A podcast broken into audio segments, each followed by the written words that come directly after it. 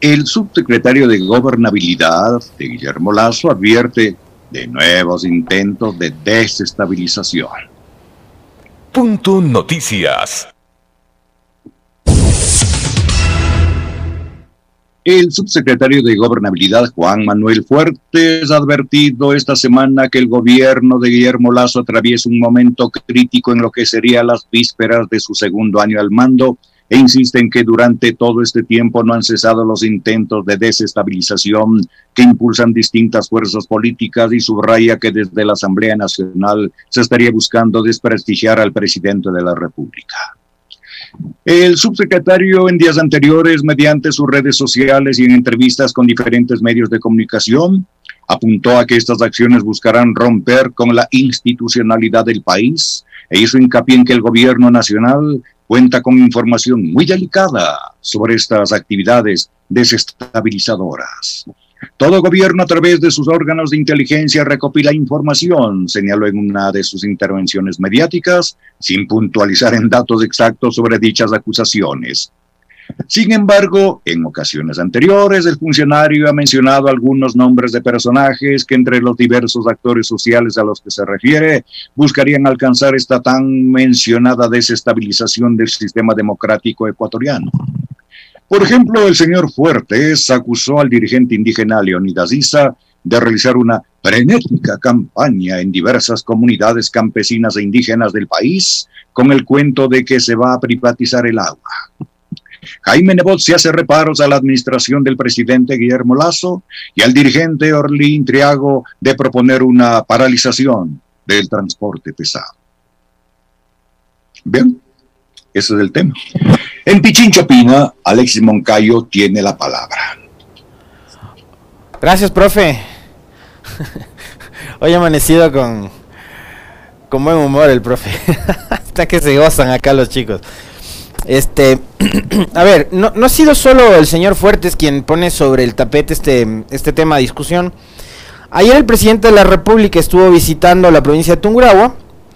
Hay algunos medios de comunicación que han dado cobertura a esta visita. Lazo pide a los asambleístas en, esta, en este recorrido dejar la bronca estéril, es como han titulado algunos medios. En este caso, por ejemplo, Diario El Comercio, voy a citar directamente la fuente. El presidente Guillermo Lazo visitó la mañana de este miércoles 16 de marzo la comunidad indígena de Tamboloma en Tungurahua. Ya el presidente había llegado con el ofrecimiento y la entrega de algunos créditos para actividades relacionadas con el sector agropecuario eh, a través de la banca pública. Em, y en este evento, en estos eventos, estuvo presente la presidenta de la Asamblea, Guadalupe Llori, que pertenece a la bancada de Pachacuti.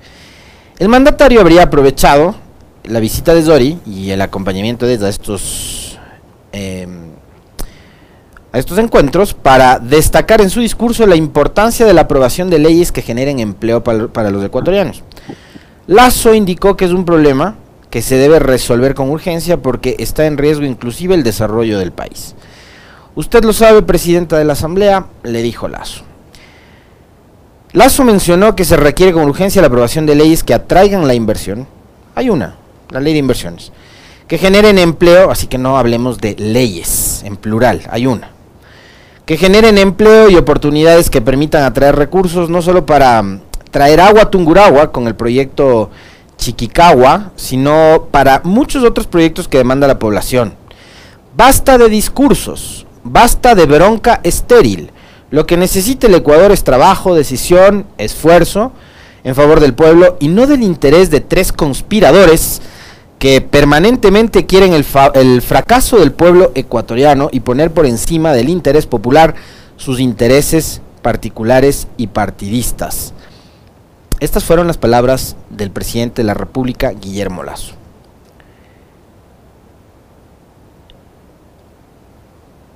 Las cuales, digamos, yo suscribo parcialmente. O sea, ustedes son testigos de que yo desde hace largo rato, en estos 10 meses que llevamos de administración de gobierno y de administración legislativa nueva, les he insistido que las pugnas entre el partido amarillo contra el azul y estos contra el naranja y estos contra los de la Huipal y demás.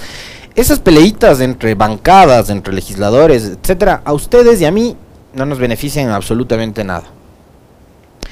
Lo que el presidente denomina broncas estériles. Yo les he dicho a ustedes infinidad de veces que también creo que esas pugnas, que además son legítimas cuando hay un espacio como el Parlamento, que está representado por diferentes em, vertientes ideológicas, de pensamiento, que tienen que ver no solo con la política, sino también con la economía, con la medicina, con los derechos humanos, etcétera. Hay corrientes diversas de pensamiento y esas, esas corrientes diversas están representadas en un parlamento. Cuando tenemos un parlamento eh, tan diverso, es normal que haya este tipo de disputas que a ratos se van más allá de los relatos o de los discursos, ¿no? Pero es legítimo. Ahora, que son estériles por momentos las disputas, también es cierto. También es cierto. Y yo en eso sí coincido con el presidente Lazo, de que hay que dejar de lado la bronca estéril. Ahora, también hay que decirle al país la verdad. Y la verdad es que el gobierno de momento ha priorizado dos proyectos en materia económica urgente. El anterior, que pasó por el Ministerio de la Ley, en donde la Asamblea creo que le quedó en deuda al país, como en algunos otros temas también que es la ley creando oportunidades, ¿no es cierto? Y ahora tenemos este proyecto de ley para atraer inversiones, que algunos analistas consideran, algunos legisladores también, recordarán que en este espacio conversamos hace algunos días con Patricia Sánchez de Pachacutic y ella nos anticipaba, denunciaba y nos alertaba de que este proyecto enviado por el Ejecutivo apunta no solo a la monetización, como románticamente les ha dado a los analistas económicos que tienden más a las eh, políticas neoliberales, por llamar a los procesos de privatización. Entonces Patricia Sánchez de Pachacuti en este espacio, en estas cámaras y en estos micrófonos nos dijo, la ley de inversiones lo que busca es prácticamente entregar los sectores estratégicos e incluso otros que tienen que ver con las áreas sociales, como salud por ejemplo, a los privados. Y hace algunos días recordarán también ustedes que el legislador Francisco Jiménez de la bancada oficialista de Creo nos decía que sí, que en efecto, por ejemplo, en el caso de la salud, se busca la figura de la delegación de los hospitales o de las casas de salud a los privados. Los privados operan, obviamente, para sacar beneficios. Las empresas privadas tienen como finalidad obtener regalías, recursos, ¿no es cierto? Ingresos. Tienen fines de lucro las empresas privadas. Entonces, eso a usted, por ejemplo, a mí nos plantea la inquietud de si una empresa privada se va a hacer cargo de un hospital público, los servicios que antes eran gratis van a pasar a tener un costo, aunque sea simbólico el costo, pero van a pasar a tener un costo o el Estado le va a pagar a la empresa privada por administrar lo que el Estado debería administrar, por ejemplo. Aparte de estas dos leyes, el gobierno ha enviado otras dos más que nada tienen que ver con la generación de empleo ni con la reactivación económica, que son de entrada y que fue la primera eh, norma o el primer proyecto de ley enviado por el Ejecutivo a la Asamblea, que es eh, las reformas a la Ley Orgánica de Comunicación. Para algún sector puede ser urgente, para otros puede resultar importante para mí no es ni lo uno ni lo otro. Y peor todavía para que sea el primer proyecto de ley que haya enviado el Ejecutivo a la Asamblea cuando estábamos atravesando una crisis que va desde lo sanitario hasta lo económico, pasando por lo político y social. Entonces, en medio de una crisis como la que hemos vivido, por cierto, entre ayer y hoy, que se cumplen dos años de que nos confinaron, o nos tocó confinarnos por el tema de la llegada de la pandemia al Ecuador, resulta que el gobierno, la primera propuesta legislativa que envía al Parlamento es son las reformas a la ley orgánica de comunicación. ¿Cuánto puede beneficiar eso a los 18 millones de ecuatorianos? ¿Cuántas plazas de empleo va a promover una reforma a la ley de comunicación? Cero. Y la otra reforma legal que ha planteado el gobierno tiene que ver con la educación superior. Entonces, em, ¿cuáles son los proyectos de ley prioritarios que apuntan a la generación de empleo, a la atracción de inversiones, a generar desarrollo productivo, económico en el Ecuador? Si solo ha presentado dos del Ejecutivo. Uno que ya fue aprobado en noviembre del año pasado y que pasó por el Ministerio de la Ley. O sea, mejor no pudo haber resultado para el gobierno porque la Asamblea no hizo los deberes. Y ahora tienen en sus manos el proyecto de ley de inversiones, que puede ser mejorado, que puede ser modificado eh, por parte del Parlamento, o que también podría ser negado o archivado, y lo que le obligaría al gobierno a proponer un eh, nuevo proyecto, quizás mejorando lo que fue archivado o negado por la Asamblea, si es que ese fuera el caso, ese fuera el escenario. Pero no le estamos diciendo la verdad al país, pues presidente, porque no es que ustedes le han bombardeado a la Asamblea con proyectos de ley que tengan que ver o que apunten al desarrollo económico del Ecuador. Han enviado dos proyectos económicos urgentes que mm, tratan sobre este tema. Y fíjese que recién hoy, presidente, su gobierno va a instalar mesas de diálogo para trabajar y elaborar eh, una propuesta que apunta a las reformas laborales. Y eso uno creería que tiene que ver justamente con eso, con la generación del empleo. Recién hoy. Recién hoy. Por acá Fanny me dice, te resfriaste. La verdad es que estoy, el frío es tremendo. Es tremendo. Gracias a la gentileza del Carlitos Minango, tenemos en este estudio un calefactor, les cuento. Por, por el frío era insoportable hace algunos días, sigue siendo insoportable. Así que sí, sí estoy un poco constipado. Por, además tengo alergia al frío y las mañanas son tremendas en Quito. Pero bueno, entonces, como les decía, recién hoy el gobierno se va a sentar a dialogar para trabajar una reforma laboral. Entonces, ¿cuáles son esos proyectos de ley? que debería aprobar la Asamblea con urgencia, presidente, si solo están tratando uno que ha sido enviado por usted.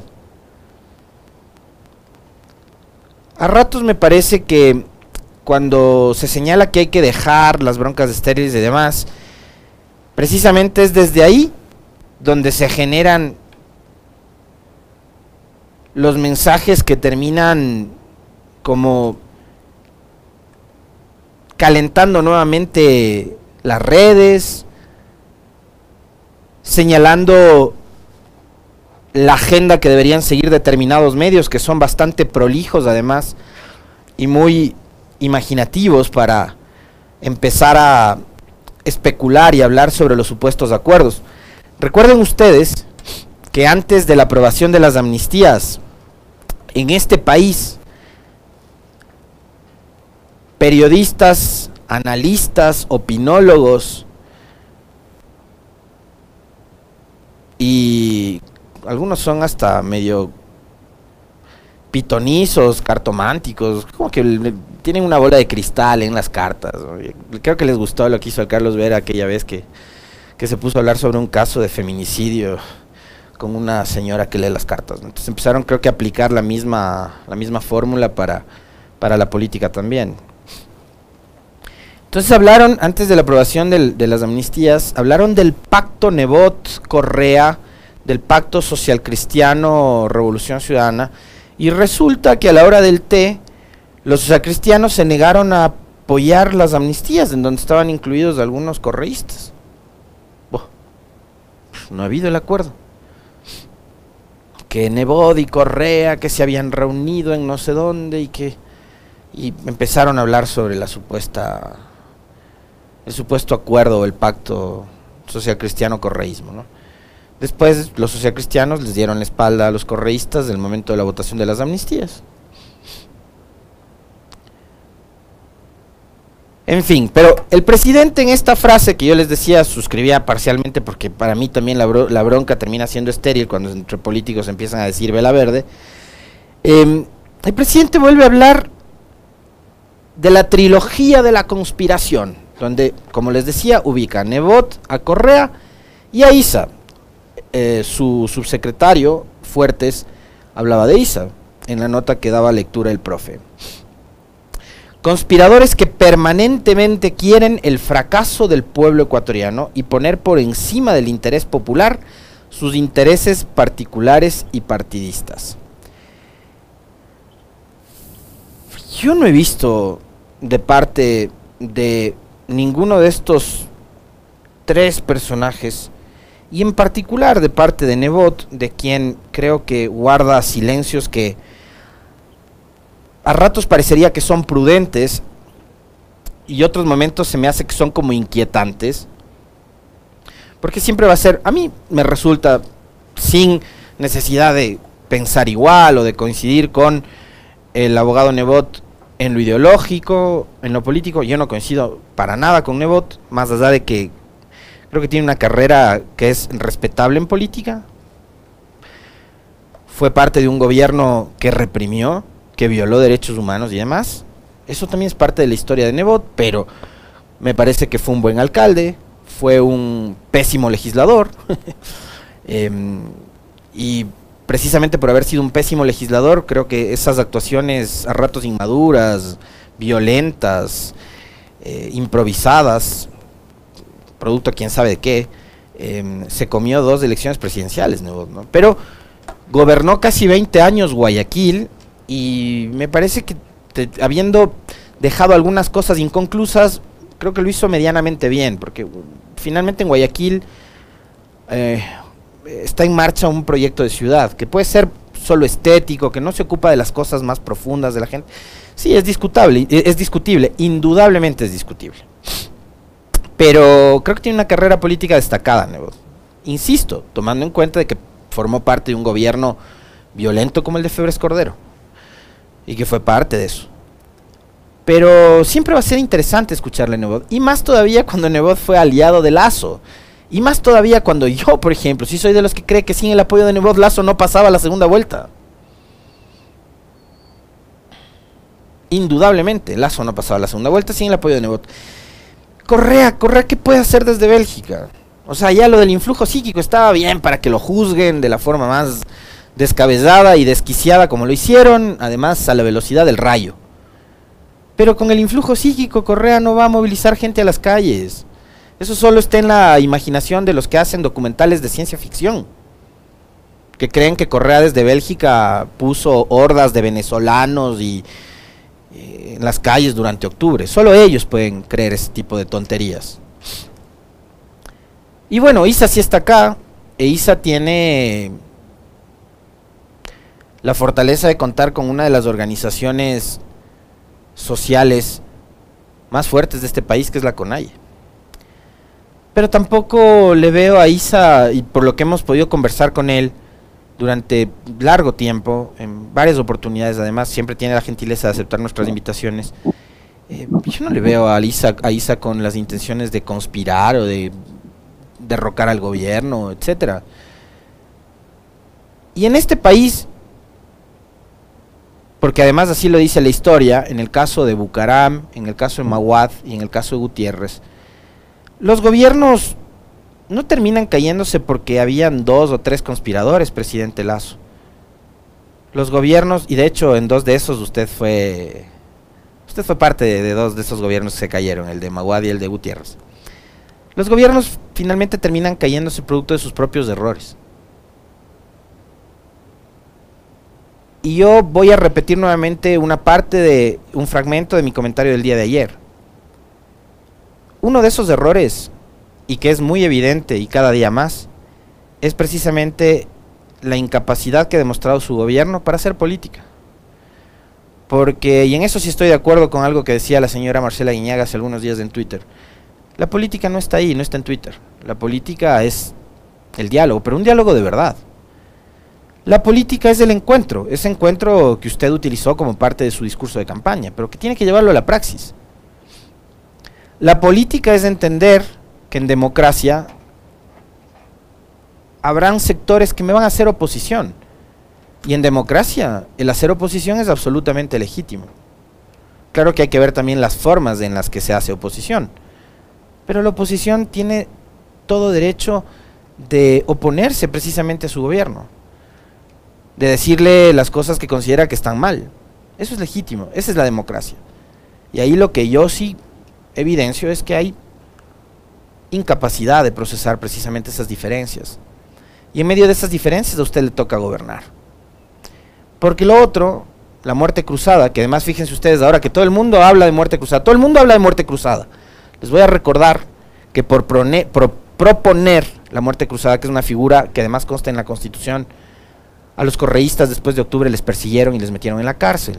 Y a Virgilio todavía hasta hoy le tienen con grillete, a pesar de que ya ha sido beneficiado con amnistía, por proponer la muerte cruzada.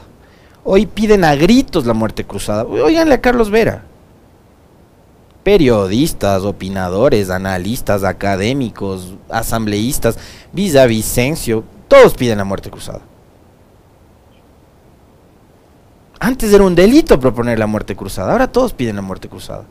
La pregunta es ¿para qué y por qué en este momento? No nos gusta la asamblea, esa es la asamblea que tenemos. Eso fue lo que eligió el pueblo ecuatoriano el 7 de febrero a través de las urnas. Hay que, hay que respetar la institucionalidad, por más que no nos guste, sí. Porque más allá de las personas, más allá de la señora Zorio, de quien sea que esté liderando el parlamento, la institución que sea, están las instituciones. Las personas somos, somos, somos aves de paso. 7 con 32. Profe, fuerte abrazo, nos volvemos a ver mañana con usted.